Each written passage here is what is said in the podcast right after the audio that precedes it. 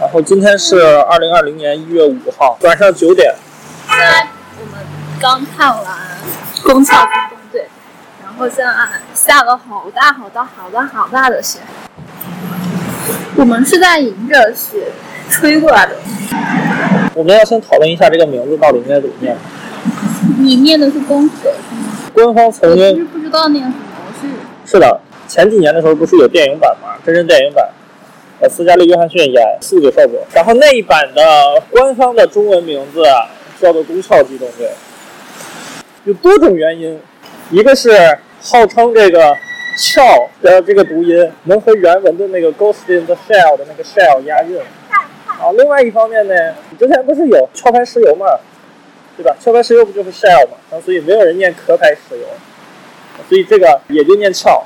然后，但是其实在这个电影上映之前，大家讨论过很久，说这个名字到底应该念啥。我觉得你应该拍动图啊。之前讨论过很久，这个名字到底应该念啥？呃，当时肥宅们的普遍结论是应该念壳。所以结果没想到，万万没想到，这个东西还有出官方中国名的一天。出了之后，还有肥宅继续坚持。如何继续坚持呢？就是说，你电影版念壳，动画版和 OVA 就一定要念翘。我不承认动画版和电影版也应该念翘。还有这样坚持的人。这个中文的名字，我们不说读音啊，我们就说这个“宫川机动队”这五个字儿，这五个字儿是原作作者他自己起的中文名字，就是人家原作的名字就是这五个汉字儿，所以这个其实并不存在翻不翻译的问题。然后翻译的时候，大家就就中断点就只在第二个字儿上。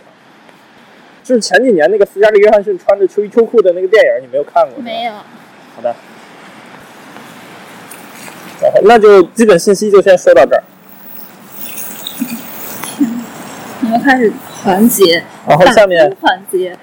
没有什么打分吧？我靠，太牛逼了！这个哇，这个真的嗯哇！没玩了，拍吧。天呐，那我们接着说。我好喜欢他的配乐呀、就是全程都很喜欢。虽然他好像主要就几首。你觉得厉害的点是什么？我觉得厉害点在于，天哪，在九五年想出这么多呃主意来，就这种什么把人脑上传到网络，然后什么意识和身体之间是可以相互独立的，呃，就是身体是可以经过高度的机械化改造的，改造之后，这个人仍然可以成为人，这个生命仍然可以成为生命。嗯，然后，那么如果你连脑脑子都是机械做的话，那你做出来的这个东西到底可不可以成为人，或者可不可以成为生命？然后就是在九五年的时候已经在讨论这个问题了，我的妈呀！我觉得它关于就是人的组织什么的可以用机械来替代，这一点好像没有那么稀奇。但是它对于人自我的思考这一点很厉害。还有一个点，就是人和你的这个工作，或者说你的这个组织的关系，我感觉这个里面展现的好融洽呀！我天呐，就是你感觉九课里面各个呃，就是每个人都有各自的特点，然后每个人都非常适合的在自己的这个工作岗位上，然后这些人组合在一起，然后就形成了一个非常高效率的这样一个团队。鲍老师最近很喜欢用工作组织这样的角度来思考我晚回还要加班，你知道吗？在电影院看的一个很大的好处就是没有打骂。又陷入了小姐姐身材好好呀这这个环，节。天呐，就是。啊，所以为什么真人版要找斯嘉丽·约翰逊来演？老美了，是吗？加拿大，真的老美，好冷啊！我的妈呀！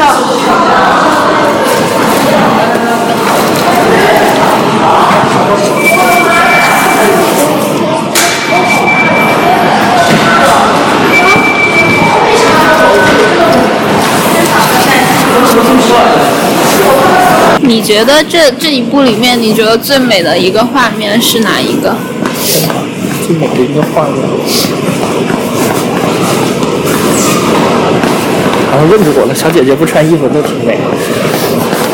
我再想想，就是他去，呃，他想潜入那个战斗车的时候，潜入战斗车。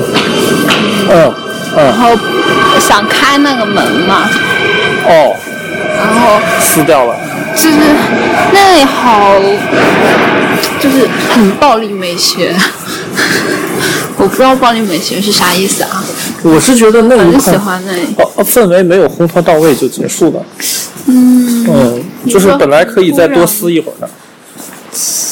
嗯，我是，而且而且就是你以现在的眼光来看，没有，我觉得那里已经很棒了。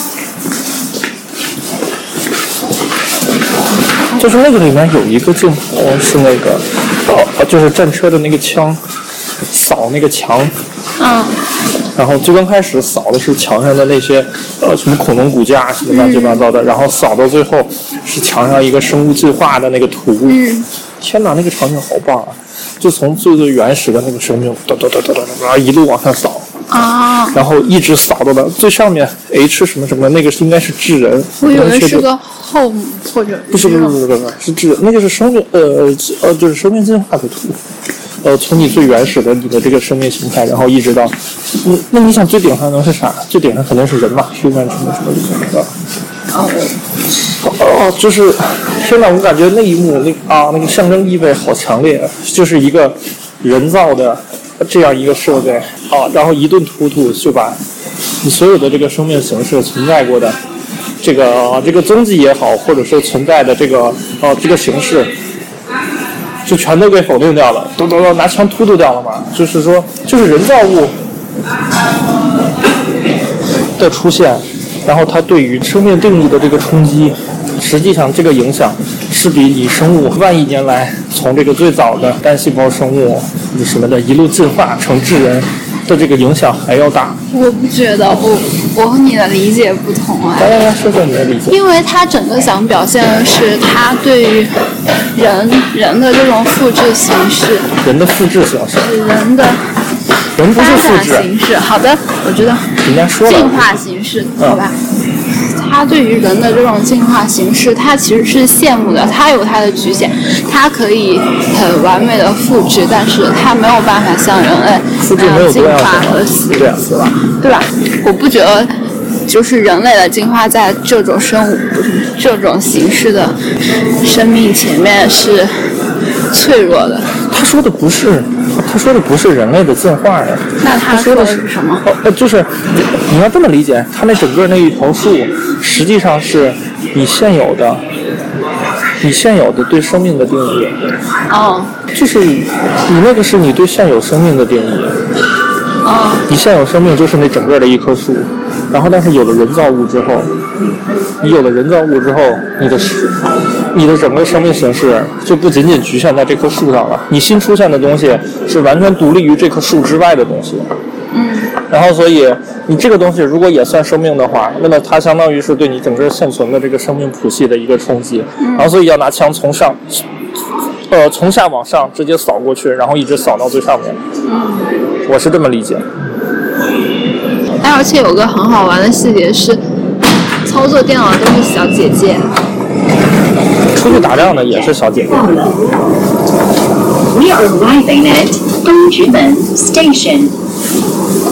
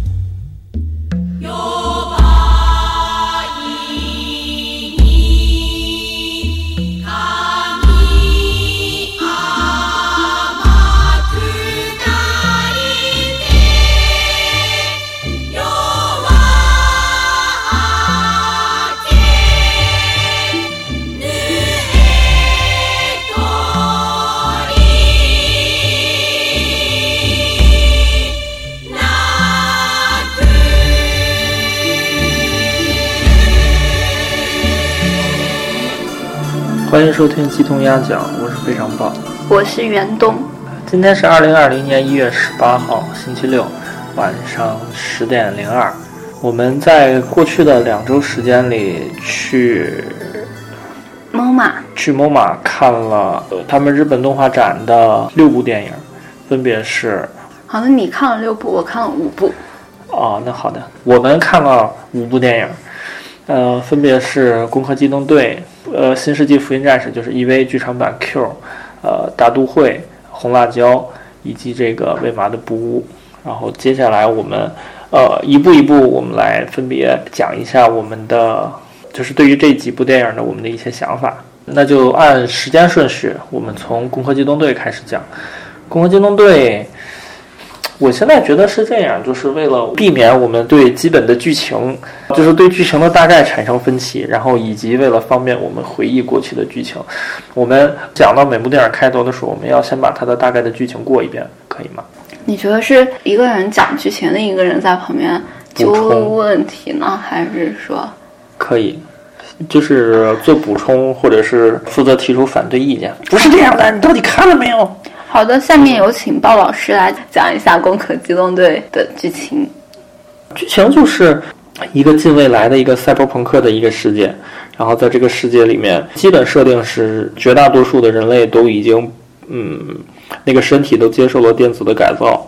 电影的主角是一是日本当地的一个，不对，没有说日本是吧？就反正是某一个看起来是亚洲国家的一个地方的当地的维护治安的一个组织，叫做九克。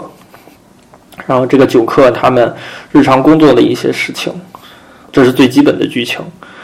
然后日常工作的一些事情，在这个电影里讲了，我想一下都讲了啥？已经忘记剧情了，因为是半个月之前看的。是的，主要讲他们出现了一个很厉害的角色，然后他好像跑出来了，然后呢，六颗还是几颗呀？六克六颗要去抓他，然后就跑来九颗捣乱。很厉害的角色是叫傀儡师，他可以入侵到其他人的电子脑里面。基本设定观是每个人都有一个电子脑，这个电子脑就相当于是人脑的外挂，然后就相当于是人脑的虚拟内存那种感觉。这是一个电子设备。然后这个机械师呢，可以远程的操控人的电子脑，然后达到操控人的目的。然后通过这个对人的操控，然后他去达成他自己的一些目的。干这个事儿的人叫傀儡师，他是一个电子意识，呃，就是呃这个人工智能，他自己跑到了一个机器人的一身体里，跑到九克来说，我来投降，应该是，吵吵吵，来，他不是说他投降的吧？是他被抓进来的时候已经昏迷了。嗯他是进入了一个很漂亮的外国女子的身体里面，嗯中间他自己逃出过一次，嗯然后被一个卡车撞倒了，然后又被运回来。嗯，然后呢，然后他他投降是投闪什么降？他向九克投降，寻求是呃寻求庇护嘛，我记得是。然后后来被六克又抓走了，被六克抓走了之后，九克发现六克在捣鬼，然后九克又追六克，又想把这个机器人追回来。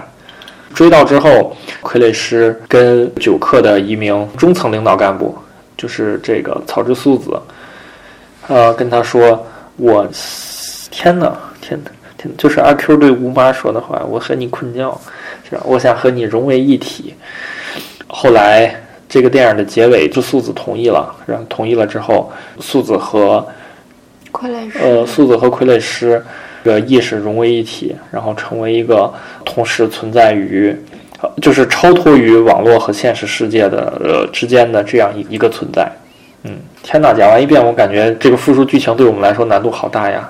你刚才还想尝试，嗯然后大听众听到就会说：“哦，好，你们俩连准备都没有准备就来这儿讲。是的，”鲍老师惭愧的低下了头。但是在这个之前，还有一段剧情是他们去追一个人，你还记得吗？就是垃圾车吗？对，那个垃圾车呢是被傀儡师控制的呀。哦，就是所有表现不对的人都是被傀儡师控制的。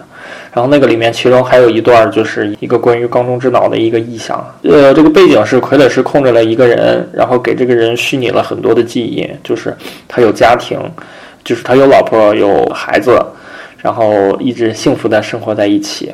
然后这些记忆实际都是傀儡师给他捏造的，实际这个人已经单身多年了。他自己在被九克抓到之后，九克跟他说：“啊，那不是这样的，你看看你自己平时看的这个照片，照片上只有你自己一个人。”然后他根本不信，他说：“啊，这个照片应该是我和我女儿的合照啊。”然后就反正总之，就是他之前他对自己人生的所有的认知，实际都是假的。然后在这会儿的时候，素子还在思考说。我其实可能也是这样，就是说不定我现在感受到的这些，我在九科的工作，我身边这些同事，实际上都是另外一个傀儡师，或者都是另外的机械给我的幻想。我自己可能，啊，就是我在现实生活中根本不是这个样子。就是我现在每天上班，然后每天这种抓坏人，实际都是我自己幻想出来的，或者说人工智能灌输给我的。他产生这种困惑，主要是因为他的全身都已经被改造过，嗯，就是就是他相比于其他人来说，他更容易受到这种控制。但实际上，你换成其他人，那不也一样吗？被控制的那个垃圾车的那个司机，他不也是只有一个电子脑，然后他身上也没有其他的改造，这不一样，该控制还控制了。所以，你的身体接受了百分之五的改造，跟你的身体接受了百分之九十五的改造，实际上都是会被控制的，都是有被控制的可能的。然后，而且我感觉这以百分之五的可能性和百分之九十五的可能性其实并没有区别，对于他来说控制起来似乎都是一样的。好的，关于剧情部分，你觉得还有什么我们没有说到的地方吗？目前想的没有。见证逐渐消散的记忆。嗯，那这里就有一个问题，就是这种通过计算机造出来的人工智能，它到底有没有灵魂？它到底算不算生命？啊，我们要在这儿讨论这个吗？天哪，我我觉得这个问题太大了，而且已已经已已经很多，嗯，天哪，很多呃很多作品通过很多种形式都讨论过了，我们两个在这儿讨论不太合适吧？嗯，那你觉得你的偏向是什么？我的偏向，我的偏向是是啊。那你觉得人工智能它智能到了什么程度，它就拥有灵魂？它智能到了什么程度？自我意识吗？对呀、他知道什么是我，就算是有了灵魂，这就是有一个自要我认知了。提什么大都会里面那个小女孩儿。我们那个讲大都会的时候再提吧。我对好了，我们对于，我们对于要怎么聊这一期产生了很大的分歧。就是如果你是大都会相关的话题，我们等到大都会没有，我是觉得，因为这几部里面，因为他们的题材其实很多都是相当于科幻，想象未来的生活。然后其实很多东西他们是有关联的，只有大都会和工科有关联吧？没有其他的还有哪个有关联？我刚才突然一想想到的是那个《工壳》里面九克的老头，你觉得他和《红辣椒》里面那个老头是不是很像？不是啊，我没有感觉。你你不能看着老头儿跟老头儿你就觉得像好吗？九科的那个老头，你他给你的感觉是整个这个人是非常强大的。这会儿就说到工科他们的整个那个组织机构嘛，呃，就或就或者说他们整个组织架构。你看工科，你的感觉就是九科里面每一个人，他都有自己的一个完整的背景故事，然后有自己非常独特的性格，以及他自己独特的这个故事线。就是呃，怎么说，九科的每个人自己单拉出来，甚至都可以拍一部和工科一样的电影。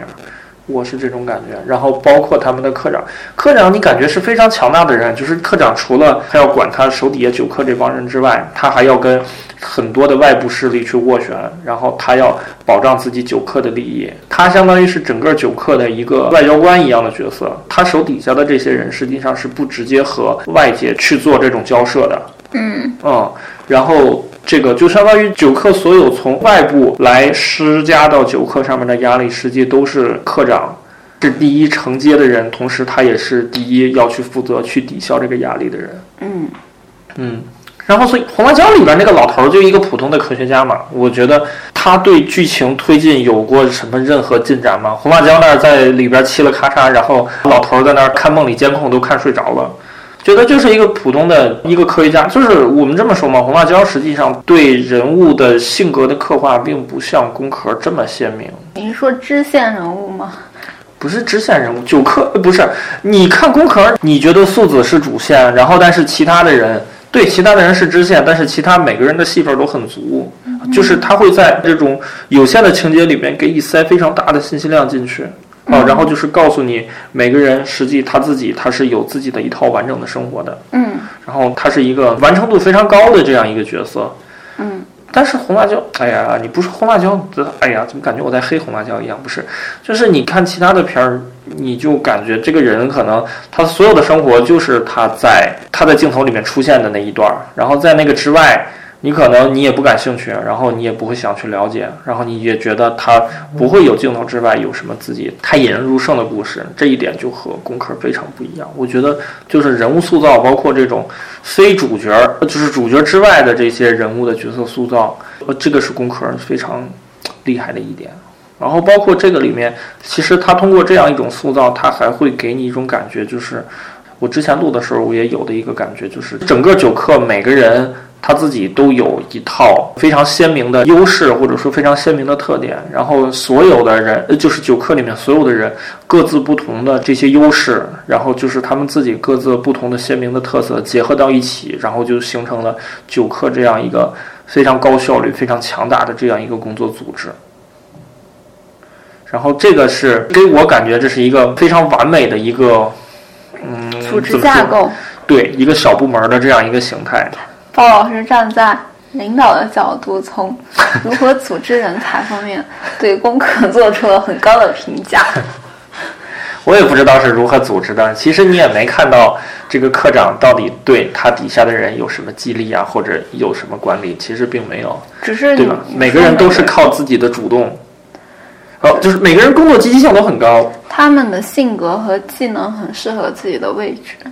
对对，这一点也是对啊，这一点我们之前也谈到过。但是这个可能不一定是九课了，就是整个工壳的基本的设定，就是这个人会改造成高度的适合自己工作的这样一个形态。你比如说，你是一个文员儿，就好像你九课的那四那三个还是四个长得一样的那个文员儿。就一看就是 Ctrl 加 C、Ctrl 加 V，然后那么直接贴出来的那几个文员儿，他每天的职责就是对着电脑敲键盘。那么如何把他的身体改造成最适合他的工作的样子呢？对吧？你本来正常的是十根指头，我给你改造成一百根指头哎。，但我突然想到，这个可能不是改造，哎，可能是另，就是他们增加的一个，就像外设一样，因为中间他们在九课里面，六课的人过来的时候，他带来的那个外国人，嗯，他敲键盘的时候，他正常的手会缩进去，换成很多手指的手，嗯，嗯，所以可能他们每个人都有这样一个设备。这是个通用的改造嘛，就是这个东西是比较标准的。你就好像现在很多人戴牙套一样，对吧？你也戴牙套，我也戴牙套，牙套跟牙套不一样，但是很多人都戴。嗯，我觉得是一样的道理，都是对你身体的改造。然后只不过很多人都有这个需求，因为工壳的设定里面，对吧？确实需要很多这种敲键盘的人，就会有这种通用的身体改造。凡是这种人，我都给你改造成一百根手指头，敲去吧。然后工壳里面还有一个角色非常的神奇，就是那个我忘了叫什么了，就是那个我的左轮随时待命的那个，啊、那个哥们儿，天哪，那个哥们儿，你刚开始看的时候，你觉得他是搞笑角色，他是九克全队里面唯一一个完全没有接受机械改，呃，就是完全没有接受科技改造的人，他是一个普通的人，这个就好像《龙珠》里面的哑巴茶一样的角色，就是其他的人都已经变成赛亚人了那种，巨能打，然后就他还是一个。呃，还是一个普普通通的上班族，然后拿着一个只有六发子弹的一个左轮手枪，在那杀伤力也不行，就手枪本身杀伤力也不行，就他用的这个武器，实际就跟他那个人一样，他的杀伤力也不行，然后他的他的持续性什么的也不行，就是战斗力非常的低。然后，但是你刚开始看的时候，你觉得他是一个搞笑角色，但是你看着看，你就会想，在九克这样一个组织里面，就是每个人都是人精儿，然后是如何。会有一个他这样的人能一直在九克里面待着，他一定是有自己的非常过人的地方的，那他有他才什么能在呢？。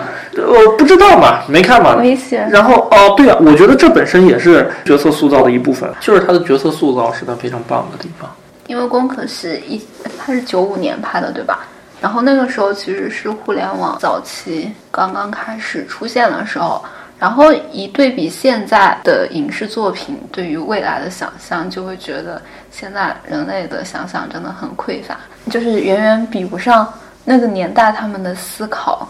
我觉得其实是这样，就是人类能想象到的，人类都已经想象过了。因为从九五年到现在，实际上这个网络并没有本质的或者说颠覆性的变化。哎，那这么说吧，就是其实九五年他们那个时代的互联网，我们能想象是什么样子，对吧？就是和现在其实我觉得并没有本质性的，并没有本质性的变化，还是通过一个终端接入到一个整体的网络上去，嗯，然后你会产生人工智能在这个网络里乱窜。但是光壳想表达就是一个人工智能，它拥有了自己的意识之后，超出人的控制。一个失控的 AI，我好容易跳戏啊！我又跳到了大都会。你刚才说觉得怎么讲？就是那个时候，网络对于他们来说是一个新生事物，然后他们对于网络还怀有着那种恐惧和敬畏的心情。然后我们现在的生活相当于完全浸泡在网络环境里面了，然后我们已经失去了对网络本身的思考。其实我我觉得我们现在的状态就和《功课》里面最后的那种状态是一样的，对吧？最后素子和傀儡师结合在一起，其实就相当于说人类和网络上的信息合为一体了，这种感觉。嗯。然后现在的人们因为拥有了手机，我觉得对啊，你说一样很不一样，好不好？现在是移动互联网时代，人手一个手机，然后每个人都可以随时随地的接入网络。那个时候不是。对啊，那个时候不是他想象的，也不是啊。他想象的不是，我还要到一个地方，然后我拿那个电话卡，然后我在那个电话亭里面做一些手脚，我到我再到下一个地方。对，所以他的想象还是有他的极限的呀。不是，我是说傀儡师和嗯素子的结合，这个才是他们对于网络未来发展的想象。嗯。然后你回你再看一下现在人类对于未来的想象，就除了 AI 实体化还有什么？我不知道呀，北京折叠算吗？你要说到现在人类对未来的想象，我现在能想到的都是一些很悲观的例子，二零七七那种，这个 AI 可以投影到机器人上。银翼杀手吗？哦，二零四九，对不起，哦，对不起，我还沉浸在我还沉浸在昨天 CDPR 公布二零那个赛博朋克二零七七跳票半年的悲伤中。昨天上午 CDPR 向大家公布了一个悲报。我刚才好像应该质问的稍微大声一点。呃，对，二零四九，二零四九里面不是有把那个也不算投影到机器人，Siri 投影到机器人，那个不是投影到机器人，就是一个投影嘛，是利用投影给你制造幻象。嗯，所以我们还要，我们先，我们是讲下一步还是继续讲功课？你功课还有什么想讲的？我没有了。那我们下一步，我们下一步功课一会儿想起来什么再那个什么。我感觉这个剪辑工作量好大呀！我们一会儿提到工壳，然后你是不是要把单独那一节工壳挪到工壳的这部分？我不想这样剪辑。好的。我想，我想就是全部交叉。嗯，可以，可以。好的，现在我们来讲下一步 EVAQ。这一步呢，因为我们第一次尝试录播课的时候，就是录的 EVA 的破。然后当时我们还满怀期待，觉得说看完 Q 之后，我们就可以再录一期。然后看完之后，呵呵，我们发现我们可能没有办法录一期，于是 Q 就变成了动画展这整个一期的一部分。我看完 Q 之后，我还在想，如果这一期单独录的话，我们的标题就叫“懵逼树下懵逼我，懵逼路上你和我”，完全没有看懂，就是不知道是什么。嗯，因为怎么说，它整体的设定离之前的动画版和上个世纪的剧场版都差的越来越多，然后包括一些最最基础的设定都已经变了，所以，嗯，就是怎么说，它只给你展现冰山浮在海面上的那百分之五，然后后边你自己，你通过现有的三部，你实在脑就是我吧。我通过现有的三部以及现有的情节，我实在没法脑补出来冰山下的那呃那个海面以下的那百分之九十五的冰山，所以，而且最重要的一点是，Q 的这部它的，呃它的整个的叙事越来越宏大，就是已经完全脱离了之前的两部，就是因为续和因为破这两部对于这种家庭。对于父子关系、青少年心理的这些观察和讨论，完全上升到生命本质，然后一些在我看来完全特别形而上的一些东西，所以超出了我能讨论的范畴。所以是哲学方面的认知不够。一方面是哲学方面的这个我们哲学方面认知不够，另外一方面是他的表达太过晦涩，至少在我看来，他的表达是太过晦涩，所以不太能聊。然后，但是，呃，就是我们还是可以，聊什么？我们还是可以，就是针对其中一些涉及到这些人际关系，涉及到个人内心的一些，就是和我们平时生活稍微近一点的东西，我们还是能勉强聊一下。然后，但是至于它具体的整体的世界观，然后以及对于人类未来去向的这个探讨，实在是没有办法聊。嗯，就是这样。然后，所以接下来我们聊一些我们能聊的。所以说你看的整个过程都沉浸在没有看懂的不爽中吗？哦，那倒没有不爽，就是虽然没看懂，但是真牛逼啊！嗯，就这种感觉。这是什么时刻让你感觉没看懂的？比如说，比如说那个 C 利那个组织，那一堆电脑被定司令一台一台关掉那，个不是电脑吧？那是什么？是就是那一堆显示屏嘛，那一堆显示屏被定司令一台一台关掉。那是一堆人，我之前一直以为那些只是他们在远程的打电话过来，不是，他们是人，就是人类在远程打电话过来嘛。或者是更高级的存存在。我之前感觉就是他们是，就是整个那个屋子是一个远程会议的一个屋子啊，就是世界各地的各方势力的首脑，然后通过电话的形式来跟定司令对话。但是后来我发现似乎不是，你在这一步里面，感觉是丁司令把电脑关了，这人就没了。嗯，哦，那个关的时候明显有一个人类大脑，然后逐渐那个颜色变灰的那样一个动画效果在上面，你就感觉是我在关电脑，我就是一台一台把这些人杀死。他们是先同意了的吗？对他们事先同意的，然后所以 C 利到底是个啥呢？就是 C 利为啥成了那个样子？好的，我也不知道。嗯，没提嘛。然后包括就是那个威利是吧？那个组织叫威利，就是葛城他们成立这个组织到底是图啥？他们和、嗯，他们就是他们和为了定司令打定，司令啊，他们和定司令是在什么事情上产生的根本性的第？三次冲击啊，呃，第三次冲击之后呢？不是什么叫第三次冲击产生的根本性的分歧？就是、呃、定司令的思路是啥？他们的思路是啥？就是定司令想引发第三次冲击，他们想阻止第三次冲击。对，对，这个没问题不。是不是不是这样的，是第三次冲击发生之后，葛城他们意识到了定司令到底想干嘛，于是他们就要阻止继续发生冲击。那么丁司令到底想干嘛？他想引起冲击啊，因为在这一步里面，他们基本上是把真嗣和勋骗过去，要去把那个刀给拔掉。那个刀哦，那个枪一拔掉就会引起第四次冲击。嗯，哎，实际最后发生了第四次冲击吗？我感觉是发生了，两把枪都拔了嘛。反正最后的结局是符合定司令的预期的。关于这个事儿，也有很多人吐槽，就是前面的事儿不管看起来多么的失控，然后到最后定司令出来说一句“这些都在计划中”，就感觉平了，对吧？这些事儿定司令全都可以解决，这些全都是按定司令的计划走。不是说他可以解决，是因为他了解所有人的性格，他知道每个人是会按照什么样的方向走，去做什么选择，然后他去引导这些人来引发冲击，这就是他想要的，也就是他的那一堆你说的电脑，冲击完了之后，到底发生了啥？就所有人死了呀。那第三次冲击是干啥了呢？第三次冲击，所有人类都死了呀，然后第四次冲击呢？再再死一次。已经没有人了。那个时候那第四次冲击到底是干嘛？不知道，应该是完成定司令想把那些人送去哪里的计划。第三次人都死了，我说的是第四次，就是你第三次说的首脑会议那一堆人，首脑会议那一堆人，他在第四次冲击开始之前就已经关掉了，都关掉了，都死了，哪儿还能送哪儿去？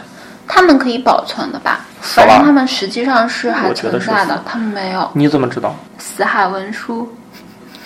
开始扯一些自己听不懂的名词。万物皆可死海文书，好的，我们刚才讨论了什么？以及朗基努斯之枪为什么变成了两把一样的？他没提嘛，对啊，那会儿勋到底在思考什么？思考出了什么结论？思考出自己被耍了呀。然后为什么两把枪他就是被耍了？就是两把不一样的枪变成了两把一样的枪，这个中间到底是谁换的？然后以及为什么换？然后勋为什么说自己本来是第一使徒，然后又变成了第他13就是第十一使徒。你还记得他第一次出场吗？为啥其他的使徒长得跟他画风不一样？你对美少年有什么意义吗？其他的使徒都歪瓜裂枣的。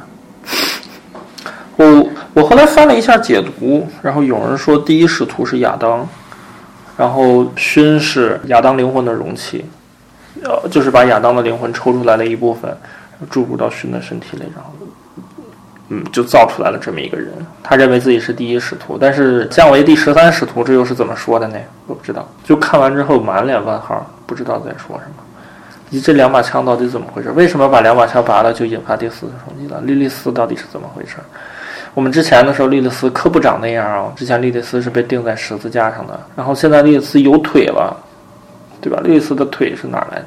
之前就然后莉莉丝为什么变成了一个撅着的形状？第三次冲击啊，第三次冲击，莉莉丝动弹了。然后那么是谁把那两把枪钉上去的呢？怎么回事？然后勋为什么要自杀呢？熏姿哦哦，勋自杀了呀！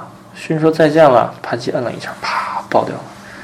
豆瓣热评：熏有头就不行吗？因为原来剧情里熏也是被拧掉了头，然后这一部里面大家觉得啊应该没事了吧？结果呵呵，他自己把自己的头弄掉了，疑问太多了。那我们哦，聊就是涉及到涉及到他的主线，涉及到他的主线，我们就聊不了。好的，嗯，那现在聊一下你然后聊一下我们知道的支线嘛。这一部里面，你对于真嗣啊还有什么看不惯的地方吗？妈呀，妈妈真嗣！这一部里面真嗣就是一直蒙在鼓里的一个人。我其实没法对他有更多的要求了，因为周围的人都那样对他，对吧？没有一个人告诉他到底是怎么回事儿。似乎他刚开始很好奇，后来也不咋好奇了，他只好奇凌波丽去哪儿了。只好奇凌波丽。凌波丽死了，他并没有把凌波丽救回来。我觉得这个事儿他已经知道了，只是他不愿意相信。然后他后来碰到的是是无数复制人之一，就是量产型凌波丽，就是定司令他们掌握了凌波丽量产技术，然后开始一个不行上第二个。对啊，就是那个 Nerve 他们，我其实没太理解 Nerve 他们那个基地里面，除了这几个人之外，似乎就没有看到别人了。死了，都死了，那他们跟谁打呢？如果就只有他们这几个人，他们是如何能够对抗威力的？为啥威力打了这么多年还没有给人打下来？就靠那几台 EVA 扛着吗？威力他们可是有三台 EVA，两个驾驶员嘞。他们也有两个啊，他们有凌波丽和勋。勋那台机器勋自己开不了啊，他需要两个驾驶员嘛。而且那会儿是刚造好，然后所以肯定也不存在勋和凌波丽一起开那个机器嘛。所以之前都是凌波丽，凌波丽的那个战斗力大家也都知道是吧？然后你更何况是一个量产型，不是之前说这个 Nerve 基地里面就只有四个人，定司令、真嗣、凌波和勋。还有定司令的助理，哦，对，还有定司令的助理，都惊了，为什么他的助理活下来了？他助理看起来也是普通人。哦，对，还有一个说大家千万不能忘掉，就是给哦，给真就是每嗣送饭的人，每天给真嗣送饭的人大概是机器人吧。没有出现过，但是没有他真嗣就死了。这一部真四真的没法对他要求更多，因为他自己的这个环境实在是太恶劣了。他自己从头到尾蒙在鼓里，那么他做出的任何的错误的判断，其实我都可以接受。嗯嗯，好的，那么你觉得这些比较贴近日常生活的能聊的有什么？哦，对，这一部的副标题叫做哦叫做 You cannot redo，就是第一部叫 You are not alone 嘛，第二部叫 You cannot advance。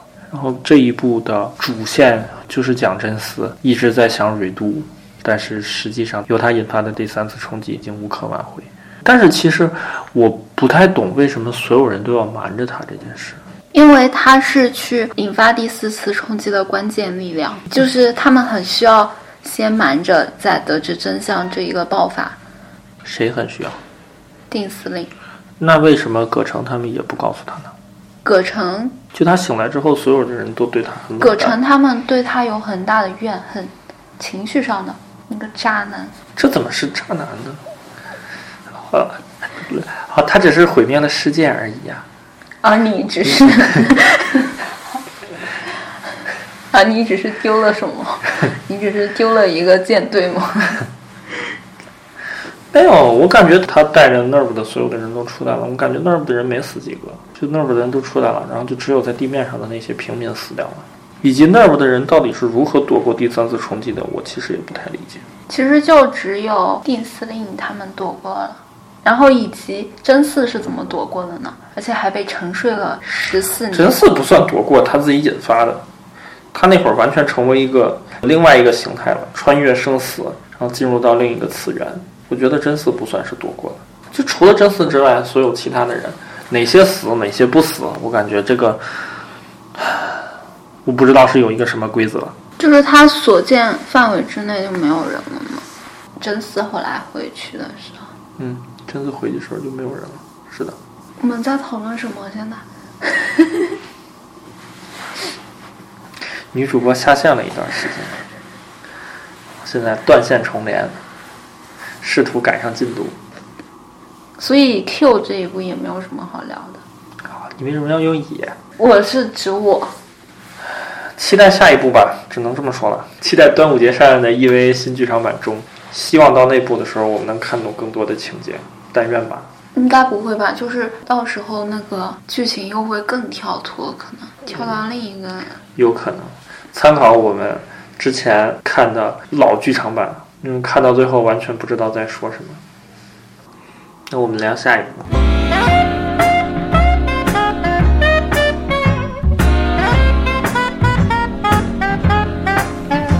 那我们先来聊一下大都会。包老师说他要放开了喷这一部，也没有放开了喷，主要是我这个片儿看睡着了。然后为什么睡着了你就要喷别人？感觉睡着了是片子的责任。没有，是我的问题。嗯，睡着了就是意思是很闷嘛。嗯嗯，我一会儿可能可以展开讲讲为什么会觉得它闷。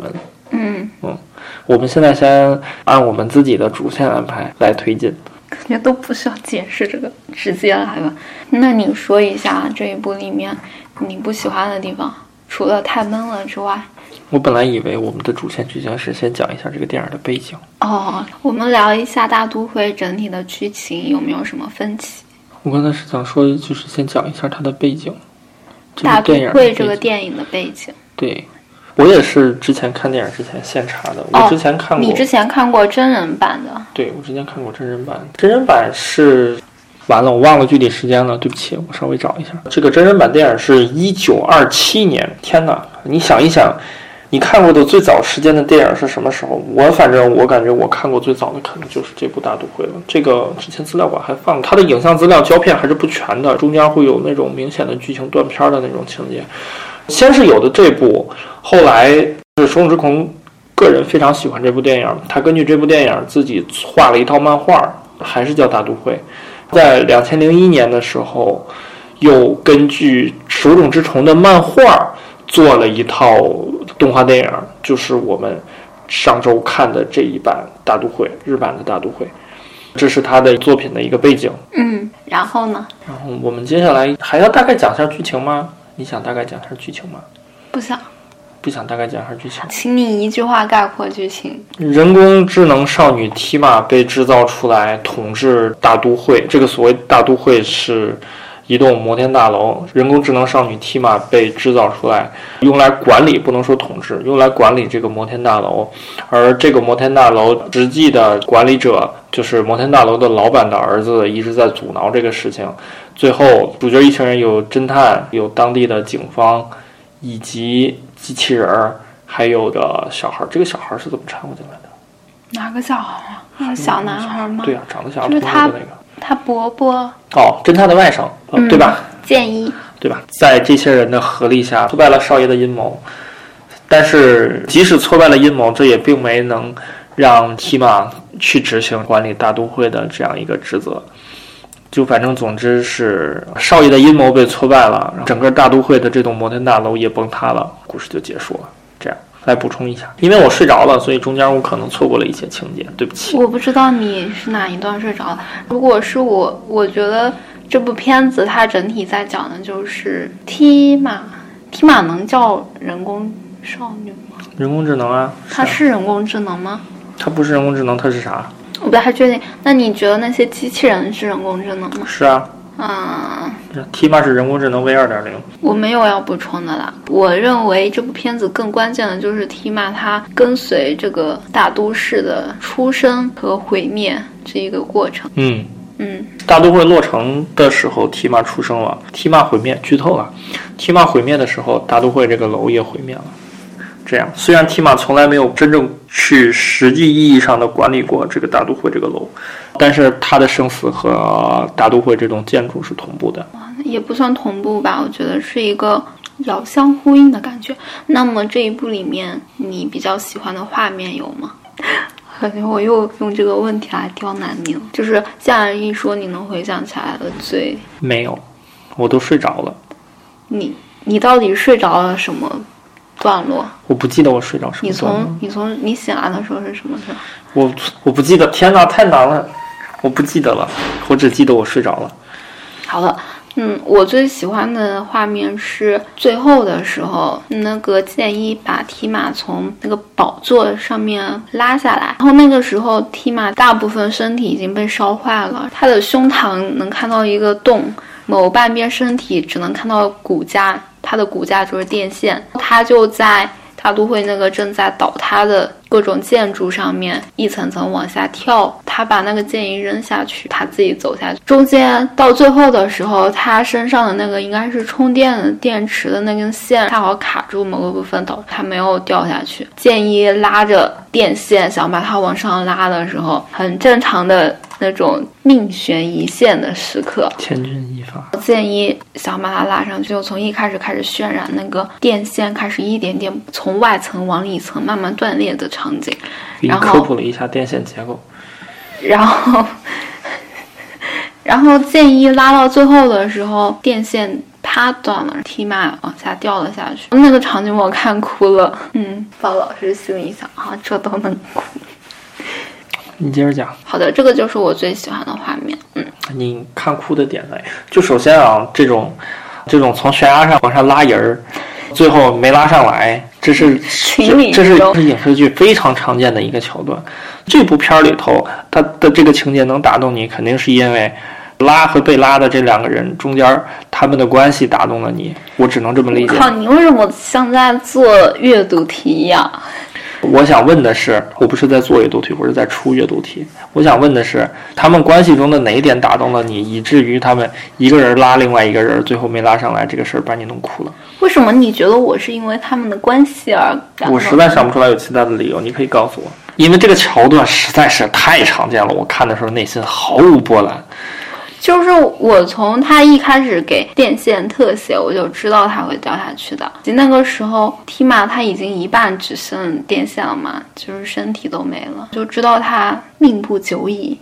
皮肤，我觉得对于机械构造来说，皮肤只是外边的一层包装。你机械构造没了，你里边的该怎么运作怎么运作，它又不是人。嗯，好的，我想一下为什么。嗯，那一段的情节是建一他看到提马陷进去了，当他们其他人都知道提马一旦掌控，了整个大都会就会进入毁灭状态，因为提马发出了命令，说所有机器人要去反抗，去杀掉人类。我不知道提马发出了这个命令，我可能这一段睡着了。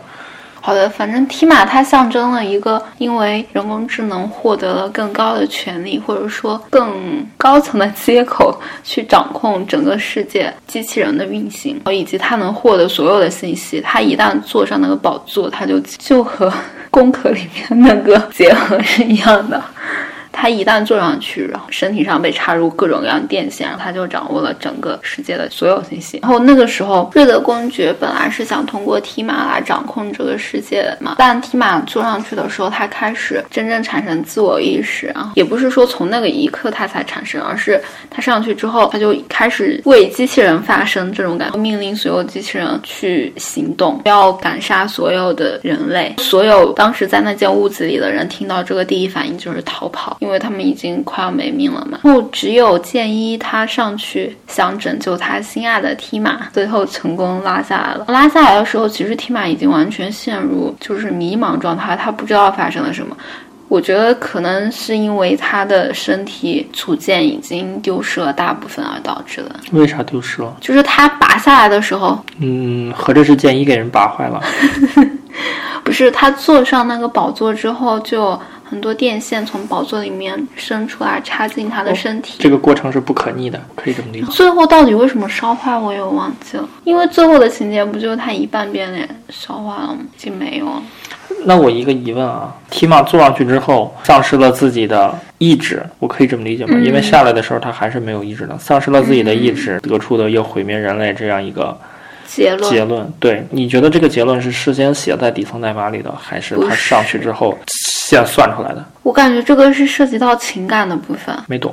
他其实一开始对于自己的身份认同，他有疑惑的，他不知道自己是人还是机器人。那个少爷一直告诉他你是机器人，其他人都只是利用他，不告诉他到底是什么情况。嗯，他能见到的就是他这一路和剑一从污水区一直上来，见到了各种人类对于机器人的规训。嗯，他们那个世界的状态其实很是符合让人类觉得安全的，因为相当于他们不把机器人当做人看，就是相当于一个很奴隶的状态。就跟一辆车一样。就是说，总之对于机器人有很多很多的要求。嗯，权限很低。嗯，机器人不能对人类开枪。嗯，这种。然后他他在这个过程里受到很大的恶意吧？我觉得不是机器人不能对人类开枪，就机器人受到恶意了。不是，不是这个。你讲讲机器人怎么受到压迫的？这个里面是怎么？天呐，巨大的压迫呀！你说嘛？它整个世界的氛围，而且他们在机器人内部也是有等级的，就是有某种身份的机器人才能出现在某种场合。中间有一个画面是某个机器人出现在地面了，马上就被枪杀了，被处理掉了。那个机器人和侦探解释，这个是因为他们这样的机器人是不能出现在地面的。人类那个时候使用机器人，就是把他们当做工具来处理那些人类无法长时间待的工作环境，就比如说地下下水道。嗯，就那个菲菲，人类现在也是这么干的呀。而且你刚才说的机器人出现在不该出现的地方，然后被弄死了，我觉得这个很正。这个东西叫杀毒软件，你知道吗？就是你代码出现在不该出现的地方，拥有的不该拥有的权限，就会被杀毒软件杀掉，一个道理。只不过代码没有一个你看起来很可爱的造型而已。一样啊，人类现在用机器人在地下采矿呀，什么乱七八糟，这是已经实现了的技术啊！你不让机器人去，你就得让人去。你在这俩里面选一个，人类选择了让机器人去，有问题吗？我觉得没有问题啊。你觉得这样是机器人受到了压迫吗？人出现在不该出现的地方，也会被当场击毙，一个道理吗？为什么瞬间想到了刚才那个事？你出现了是吗？车出现在了故宫。嗯，这个这个要掐掉，嗯 嗯嗯，就是没有政策上来处理广大网友来教育你。我觉得，你觉得这是我？觉得你刚举的例子，我觉得你没有刚办法说举的都不是讲机器人被压迫，这就是机器人。你不用说大都会这个电影它出现的这个两千零一年，即使在现代社会也是一样啊。我觉得这个没有问题啊。你不能说人不愿意干的活让机器人去干就是压迫机器人了，不是这样的。你觉得让人去干是合适的，是吗？你让人去干，你压迫那个人呢？你不说，我再找一下其他的例子。你说，不同的机器人出现在不同的层，这个东西叫权限隔离，也没有任何问题。你这一层的，你这一层的就只能出现在这一层，你为什么要或者下级的标这些听起来很专业的词汇？权限隔离专专业啥呀？不是，那不是杀毒软件很专业吗？权限隔离很专业吗？我觉得这都是非常好理解的概念呀。下，我。感受不到机器人说的压迫。我那天还在想，我要在每一期播客里面加一个那种进度条的东西，表示供气量多少，掉血量多少。然后我每次都是供气量为一。被男主播疯狂输出，不是，我觉得你这儿有个问题。你觉得机器人有自我意识吗？怎么又扯回来了？我之前是问过这个问题，是吗？这么说吧，你举一个现在状态下被压压迫的例子，你说机器人被压迫，不是机器人，是人类被压迫的人类，就是人类怎么着算被压迫是吧？也不是说全人类啊，就某个群体。首先，我们定义人类是有基本人权的。嗯如果你在工作上也好，你在社会上也好，你对这个人的所作所为侵犯、损害到了他的基本人权，那么我们视作你对这个阶级或者你对这个群体是有压迫的。你能不能不要像念教科书一样？你能举一个实际例子吗？我这不是实际例子，你比如说资本家强迫程序员九九六，你觉得这是压迫？我们认为，我们认为这是一种压迫，因为你觉得，因为前提是程序员是这个程序员本身是受劳动法保护的。哦，就是说他有一个法律对在保护他的对人权，呃，不是人权，劳动的权益。对，就是他基本的劳动权益，以及他作为人的一些基本人权。好的，那么这里是对标到机器人，就相当于说，在你的观念里面，机器人它是低于人类一等的，是以及他们没有是没有说一个像机器人的权利这样一个，哪怕是成为我们公识的这么一个东西的，是没有的。那么这个就是相当于说，机器人它没有自我意识，没有这个因果关系，好吗？好的，我只是说，我只是说，现在对于这个事儿没有一个公式。如果你非说有公式的话，阿西莫夫三定律是公式。嗯，阿基莫夫三定律可没把机器人放在和人平等的地位哦。嗯，那么所以我就只能说，三定律的第三定律，如果你是人类违反了第三定律，就是人类强迫机器人在能保证人类安全的情况下，还有损害自己的利益，我们除非说这种情况，你似乎可以说是压迫吗？我也没想，但是我觉得就是因为对于机器人的基本权益没有一个共识，所以没有办法定义怎么算压迫。所以你就认为它不是压迫？嗯。现现在就是你让机器人，你让机器人七乘二十四小时的工作，你觉得你是压迫它吗？你电脑一天到晚开着，你是压迫你的电脑吗？你手机有事没事不给它充电，你让它常年电量百分之五，你是不是压迫它？你不觉得这个是压迫它是吗？这个其实和你养一个人，然后你每天让他在饿死和勉强活着之间的边缘游走有什么区别呢？你知道用电池用掉是在保护电池吗？这又变成都是为了你好了。那合着我每天充满电，我是在压迫他呗？就是定期的放掉电。嗯，你那可不是定期放电呀，你每八个小时一次完整循环，你是在压迫他吗？这么说吧，呃你现在和我说的例子是。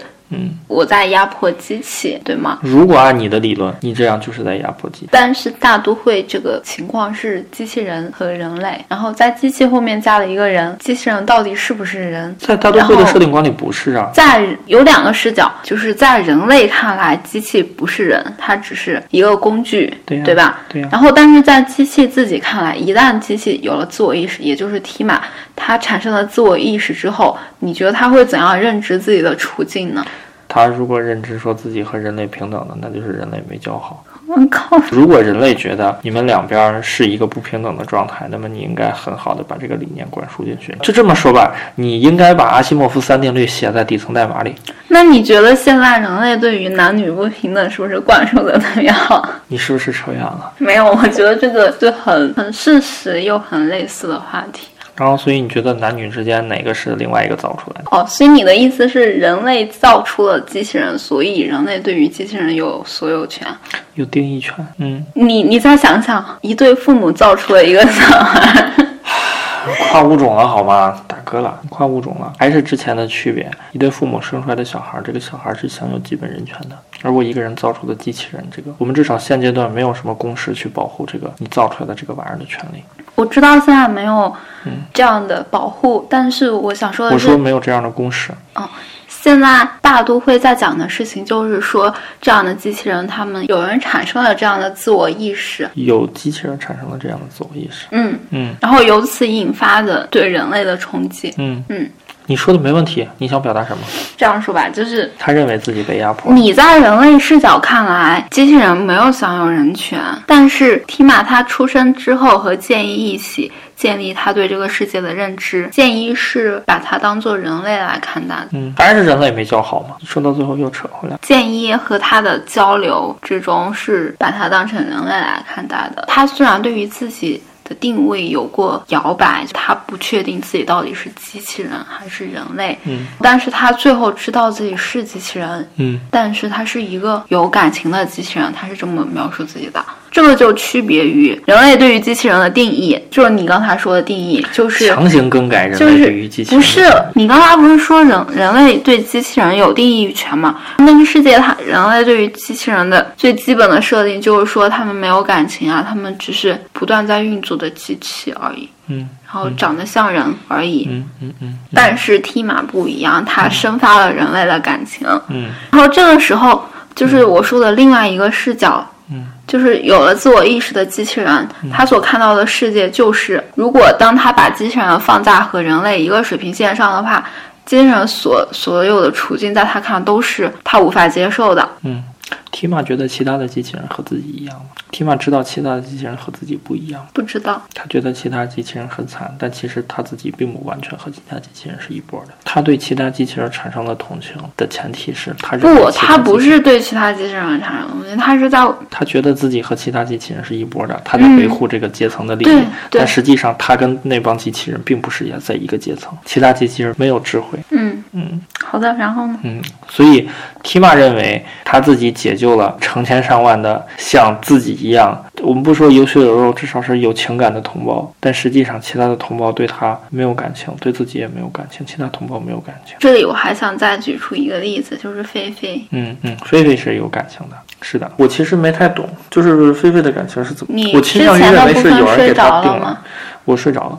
我倾向于认为有人给他就是定了个目你知道。前面的菲菲的设定吗？不知道。剑一和提马躲在下水道的时候，嗯那个少爷来追杀他，嗯他们两个，嗯，然后是菲菲救了他们俩。所以菲菲为什么要救他们俩？菲菲发现了他们俩，菲菲发现他们，菲菲菲菲发现了一个人类和一个机器人在一起，另外一个人类要杀这个人类和这个机器人。不是不是不是不是不是不是是这样，时间往回再倒一下，建一从个实验室吧，算是。到提马的那个时到候，提马的实验室找到了提马，嗯。他们俩应该是为了逃生，就跳进了下水道，通过下水道进入了什么一区、二区。第一层。下水道的地方，菲菲是在下水道那里打扫卫生的机器人，污水处理机器人。然后他发现了剑一和提马。和提马，但是当时提马是醒着的状态，建一昏迷了，菲菲发现了他，他，然后菲菲去找水来把建一给叫醒。从此之后，菲菲一路护送他们，直到他们去地面。然后菲菲在少爷要来追杀他们的时候，最后一个、挡了个子弹，他不止挡了一次，我知道，知道，后面还挡了一次。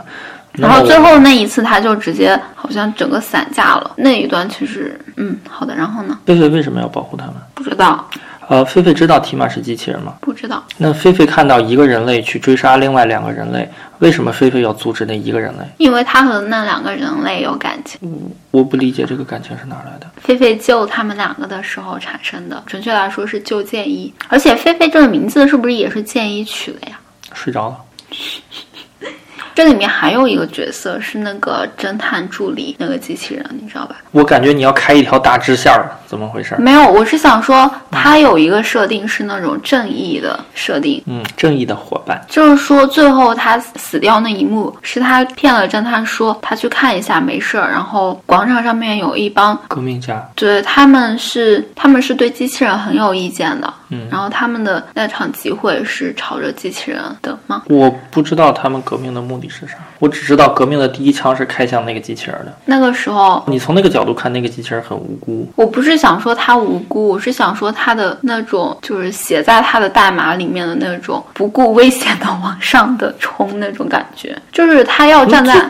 那不就阿西莫夫三定律吗？就是那个机器人就在告诉我们，如果阿西莫夫三定律正儿八经的写在底层代码里会是什么样？你看就是这个样。那那么你觉得菲菲和就他是类似的被写了代码的？菲菲在保护人类，保护其中一个人类。菲菲在阻止另外一个人类嘞，你不这么说？那么比如说，如果是一个警察在追捕罪犯，菲菲过来阻止那个警察，在机器人看来，这个事儿和少爷抓提马和剑一有任何的区别吗？没有区别。当你去阻止一个人类去追杀另一个人类的时候，那么说明你自己已经先做了判断，你认为追杀的那个人就是你认为少爷是错的，那么你如何你能确保你自己的这个判断是正确的呢？人类自己都做不了这个判断，更何况是机器人？我感觉你把这个问题的点落向了他们代码写的不好，导致菲菲产生了错误判断。但是我觉得有一种可能产生感情的可能，嗯嗯，这个就是和 Tima 一样的产生自我意识的来源。嗯，那么就意味着，就是是不是会有人可以利用这个东西，纠集一大帮机器人去达到自己的目的？这不就是 Tima 吗？我说会有一个人会纠结一大帮人类去找的，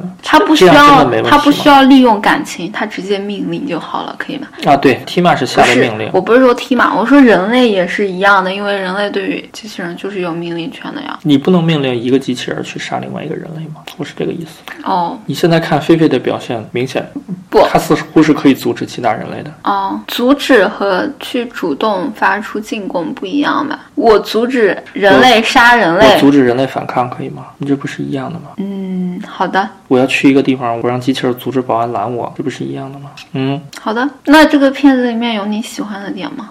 暂时没有想到，没一一点都所以这就是不喜欢这个。我真的觉得，天哪！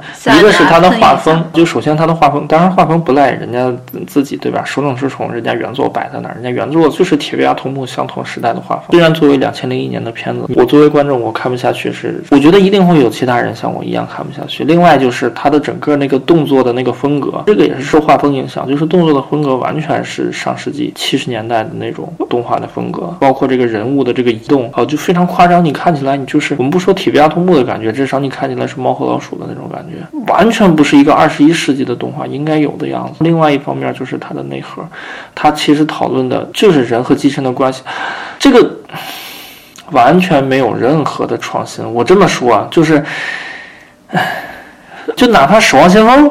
对于人和机器人的关系，《守望先锋》里叫致谢嘛，就是对于人和致谢的关系的探讨，哪怕《守望先锋》都比大都会这个探讨的要仔细。人家至少还设立了说，在什么情况下人和机械应该是和平共处，如果是和平共处，大概这个世界是一个怎么样的途径。《守望先锋》是非常详细的给你在他的游戏里面去描绘出来的，而大都会有吗？大都会一直在人和机器人到底应不应该平等？如果平等的话什么样？如果不平等的话什么样？然后现在是什么样？他一直在这几个立场之间摇摆，就。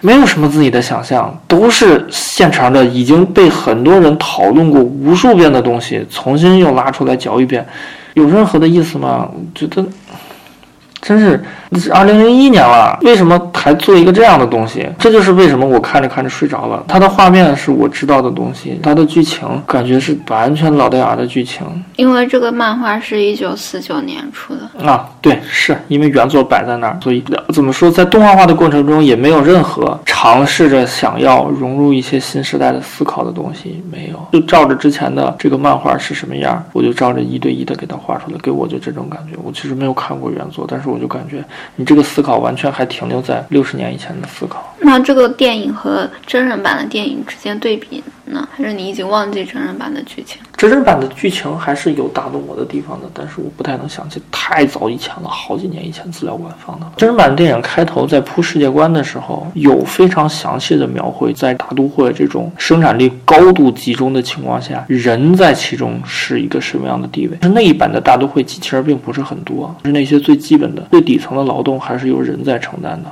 它开头有相当大的篇幅会给你讲这个大都会建筑到底是如何运转的。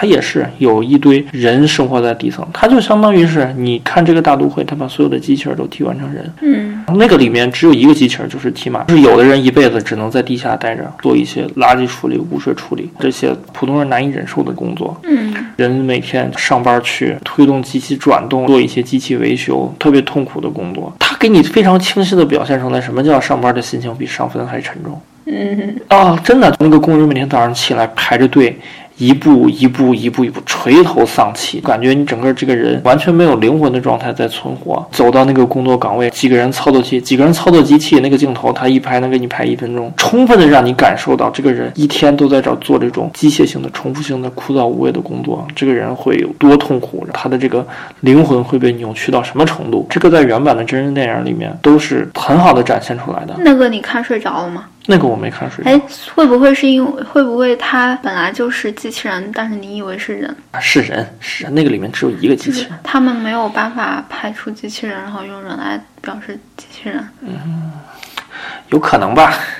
但是你看，你就觉得在那个里面，人类是被扭曲了灵魂，因为人类是享有基本人权的。然后在这里面，就是你觉得机器人就是该没有灵魂就没有去，我这么说，你让一个人七乘二十四小时的对着一个输入验证码的一个框去敲，这个人会疯。但是你让一个做图像识别的一个程序，你比如说你设零点五秒触发一次，你让它去识别这个，就你写一个爬虫，你让它去识别这个验证码的内容，你会觉得这有任何问题吗？我觉得你这个比较不是很恰当，因为机器人和程序并不是一个。来来来，你告诉我区别。我觉得就是一回事儿。我司卖的那些按键精灵的产品，对外都叫机器人儿。你是不是不要再？没关系啊，不是，又不是光我司这么干。你现在市面上那些兜售机器人概念的公司，好多卖的就是爬虫、按键精灵这类的东西，不是，但是你说的这就是机器人。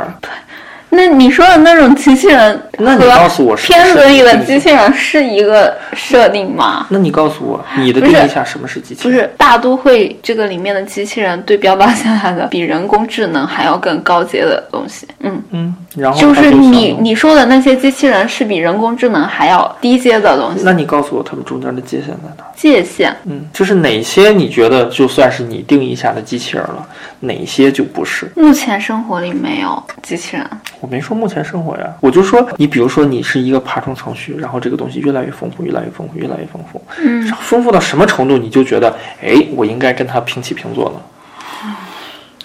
你之前看过网上视频，有一个人辱骂小爱音箱，被他奶奶斥责了。你不要骂他，好的，不是一回事儿吗？你会觉得他奶奶的行为很可笑。那么你又假定了一个界限，说当突破这个界限的时候，这个人工智能或者说这个机器人就应该被平等对待。你的这个想法又比他奶奶高到哪儿去呢？我们旁边摆一个扫地机器人儿，嗯，然后呢？你说他昨天扫过了，今天别让他扫了吧，再把人累着。如果这个扫地机器人同时还能洗碗、拖地、照顾你的生活起居，你就觉得它是一个高级的机器人，就像大都会里这样的，你就觉得它是一个高级的机器人，你就不会连着两天去命令它扫地吗？又有什么区别？比如说，它就是一个扫地机器人加拖地机器人加洗碗机加洗衣机什么乱七八糟的一个合体，这些事儿它都能干，嗯，你就觉得它是一个我觉得应该被受到尊重的一个角色我。觉得你刚才所说的界限这个问题，嗯，我认为的界限是有自我意识和感情，你记不记得我们在工科那时候讨论过这个事情？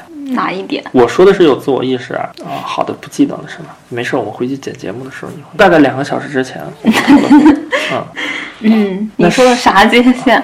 不是，那啥叫自我意识？你的认定是，当一个机器人有了自我意识之后，你还记得那个什么？它就有可能会产生不被你尊重的这样一个情感。如果它不会产生，我觉得没有问题啊。如果它不会产生，你自己良心也会有愧，是吧？你让扫地机器人连续两天扫地，你在举的这个例子是指在工作量上的问题。那如何你是认为它是被压迫的？我靠着我还是他问这个问题、啊。大工作量不算，嗯，那什么算呢？我每天骂他算，也也不算。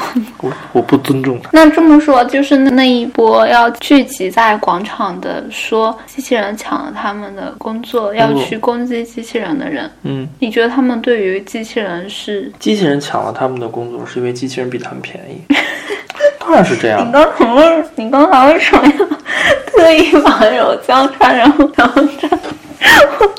机器人抢他们工作，是因为机器人比他们便宜。其实就和现在我们当前所所在的这个社会，嗯，有很多人之所以还有工作，是因为机器人做不到比他们还便宜，而他们有工作。他们的事儿机器人完全能干，只不过造出来一个替代他们的机器人的成本比给这个人发工资要高。嗯，那么当有一天机器人比他便宜了，机器人就会替代他的工作。嗯，那么按照这个电影里的逻辑，他就会去反抗机器人。那么问题来了，如果有另外一个人过来说，你给他开多少块钱？说我一个月给他开三千。你一个月给我开两千五，他干的活我都能干。老板立马把三千那个人开了，把两千五这个人招进来。三千那个人会说我要打死两千五的这个人吗？会。有这样的人吗？你知道，比如说他们在一个菜市场，嗯他们卖同样东西的摊主，嗯，他们会有一个自己内部的默认的那种，行业工会吗，嗯，不是行业工会，我说就是行业工会的雏形不。是说行业工会这件事，我是说他们会有一个，比如说对于某件商品的价格，他们会有一个线，是他们们公共约定的。那么其中有一个人低于这个线的时候，你觉得他会受到什么对待？和机器人在这里受到对待是不是一样？就是你在你在扰乱了行情，对啊。嗯，你在扰乱市场秩序。所以你刚才举的例子就是说，我不该怪那种要低工资的人，而要怪我要的工资不够低吗？是哦，不是，我是试图给你区分这两者的区别。哪两者？被机器人抢了工作和被人抢了工作，你被人抢了工作，你不会去杀人；你被机器人抢了工作，你就要杀机器人。听到这里，刚才就突然想讲一个例子，是姐姐他们学校不是翻译的吗？他们有个群，里面会接翻译的活，有的时候会有人转发一些价格很低的，他我不知道你有没有听，他们都会一起说让让不要发这种，因为太低了，到最后最后是吃亏的是他们自己，你知道吧？嗯，所以，当一群人他接受了有更低价格的，无论是机器人还是人存在的时候，就意味着他们未来就是在往这个线靠近的。嗯，这个时候我觉得杀他才是正确的呀。为你自己未来的薪水考虑，你是不希望有这样的拉低水平线的人存在的。那我觉得这个不涉及到人压迫机器人啊。你把这个故事里的机器人换成普通的人，你的意思是你把这个故事里的机器人换成人，这帮人也会一样采取相同的措施。那这个时候基本上就是说，当机器人抢了他们饭碗的时候，他们再把机器人，嗯，好吧，也不能这么说。我本来想说他们再把机器人当做人对待，好像也不是当做人对待。然后把等它当做一个工具去使用的时候，就不把它当人了。要扯的例子就是生育机器。嗯 来，说完了，我就只需要讲一个词。就那你觉得目前广大的生育机器属于受到压迫吗？啥是生育机器？你是指代孕的那些啊？不是啊，那是啥？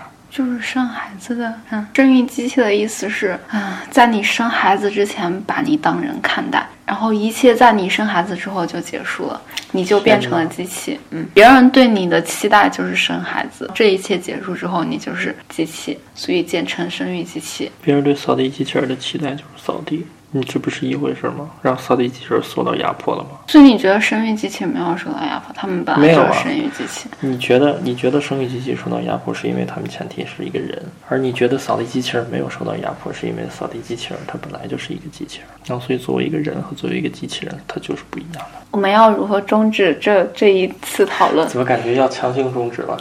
我觉得好像没有办法继续下去了，就是以一个小时的吵架以结束。互相无法说服对方，以及找出能说服对方的例子结束。嗯嗯，把结论交给听众去判断吧。我们没有互相说服对方，我们现在要暂停录音，线下打一架去，互相准备兵刃。那我们要聊下一个了吗？还是下面两个可以合在一起？大都会，我没有别的要说的了吗？我没有了，我已经无奈了，四个。那行吧，那我们那我们大都会就先聊到这儿，我暂停了。嗯。